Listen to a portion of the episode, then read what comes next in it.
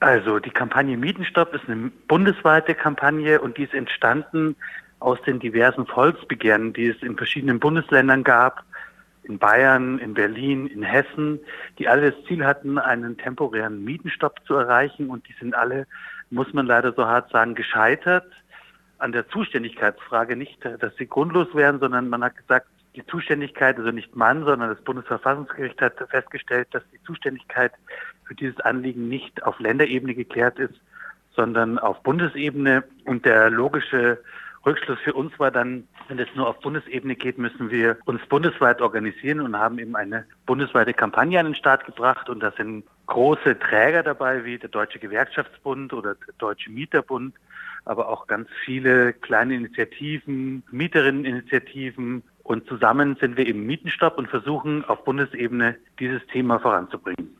Wo du gerade angesprochen hast, dass die Schwierigkeit bei den Zuständigkeiten liegt. Ihr beruft euch häufig auf Artikel 14 Absatz 2 des Grundgesetzes Eigentum verpflichtet, was natürlich fantastisch klingt, aber jedes Unternehmen sich rausreden wird, weil vollkommen unklar ist, was das eigentlich bedeutet. Wie würdet ihr denn dieses Gesetz aus unserem Grundgesetz interpretieren? Ganz klar in einen Auftrag an alle diejenigen, die Wohneigentum besitzen und vermieten, ihren Beitrag für zum Wohle der Gesellschaft beizutragen. Und ich meine, das muss ich äh, dir als ein Münchner nicht erzählen, aber ich tue es dennoch. Die Verhältnisse sind komplett aus dem Ruder gelaufen. Wir leben in einer Mietenspirale, die einen ganz massiven Einfluss auf unser Leben, so wie wir es jetzt gerade noch führen können, hat. Nämlich, es findet ein großes Umbauen unserer Städte und Kommunen statt. Nämlich, man entscheidet nicht mehr selber, wo man wohnen möchte, sondern der Geldbeutel entscheidet darüber und es gibt immer mehr Menschen, die sich ihre eigene Heimatstadt nicht mehr leisten können, weil einfach die Mieten irgendwie komplett aus dem Ruder laufen und da muss was passieren.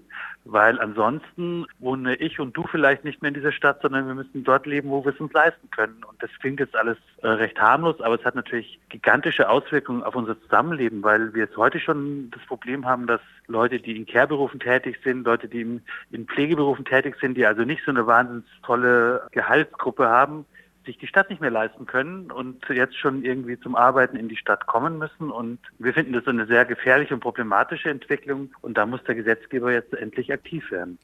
Einer der großen Akteure in diesem Geschäft ist Vonovia. Was ist denn die Kritik an dem großen Unternehmen? Das ist ein großes Wohnungsunternehmen, eines der größten und ist momentan sehr stark in den Negativschlagzeilen. Es gibt Korruptionsvorwürfe. Also der Vorstand oder gesagt, die Geschäftsführung ist massiv unter Beschuss aktuell. Und dieser große Wohnkonzern hat in Zeiten von Corona teilweise seine Mieten angehoben, teilweise gibt es einen Investitionsrückschau, das heißt, die Leute leben in Wohnungen, die in einem schlechten Zustand sind und es gibt mittlerweile eine relativ große Bewegung, die Vonovia in die Kritik und in den Fokus nimmt und wir finden zu Recht.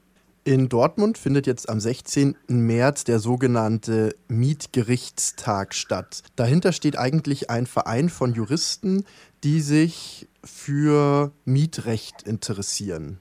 Geladen ist einerseits Rolf Buch, das ist der Vorstandsvorsitzende von Vonovia, und Lukas Siebenkotten, der Präsident des Deutschen Mieterbundes. Es würde eine Podiumsdiskussion geben zum Thema Wohnraumversorgung als gesellschaftlicher Aufgabe. Wenn man das so hört, und Vonovia ist ja auch dazu eingeladen, klingt das vielleicht sogar ein bisschen zynisch in manchen Ohren. Ja, Aktualität ist schon nicht mehr gegeben, weil der Herr Buch hat mittlerweile sein Kommen abgesagt, wie wir erfahren haben. Also die Veranstaltung wird unter anderen Voraussetzungen stattfinden. Ich teile das mit dem zynisch durchaus. Also zum einen hätten wir es sehr cool gefunden, mit dem Herrn Buch in eine offene Diskussion treten zu können. Der Herr Siebenkotten ist ja Präsident vom Deutschen Mieterbund und der wiederum ist Teil unserer Kampagne.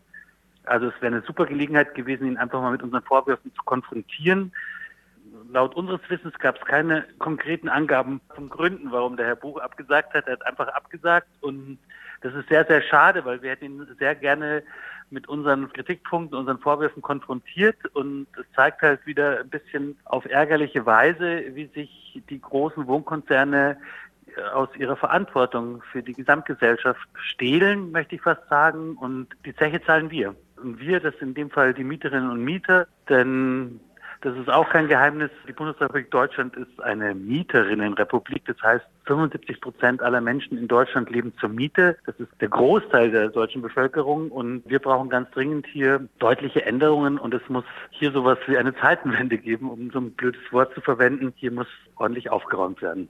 Wie könnte denn das Aufräumen aussehen? Denn wäre es das Ziel, viel mehr Eigentümer zu schaffen oder mehr Rechte für Mieter?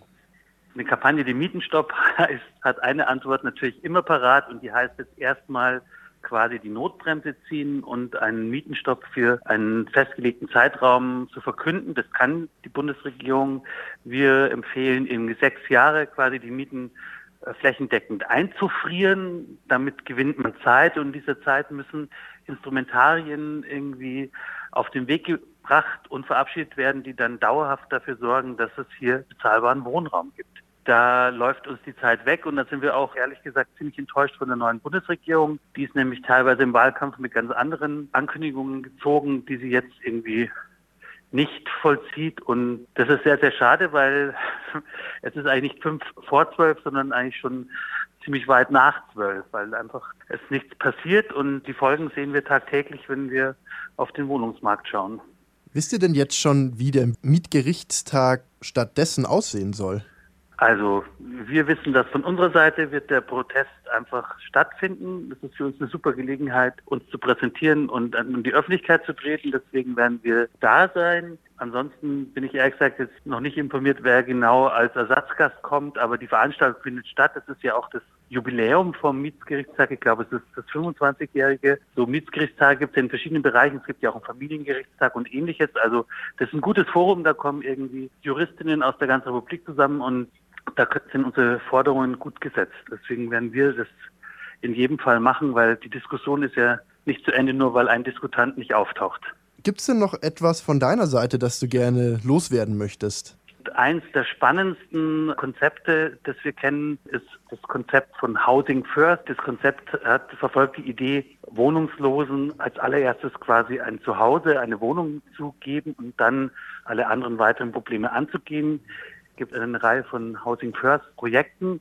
Und wir nehmen den internationalen Housing Action Day, der im März stattfindet, zum Anlass am 27. März im Bellevue eine Veranstaltung zu Housing First zu machen. Und wir haben ganz fantastische Gäste, Veranstaltung, zu der ich herzlich einladen möchte.